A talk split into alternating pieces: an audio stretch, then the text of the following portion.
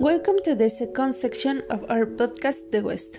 In this section, we will resolve and give our point of view about what can be discussed in a meeting.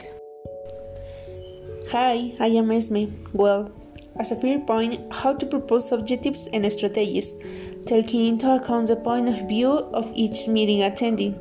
Since it's important that all attending present their ideas and suggestions in this respect.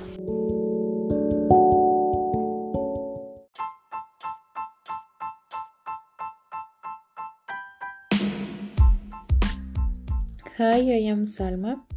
Staff or assistants must agree to executive appointments.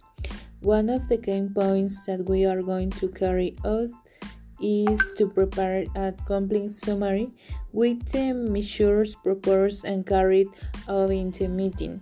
For a business meeting to be provided, it is important that all uh, these present ideas and suggestions about it.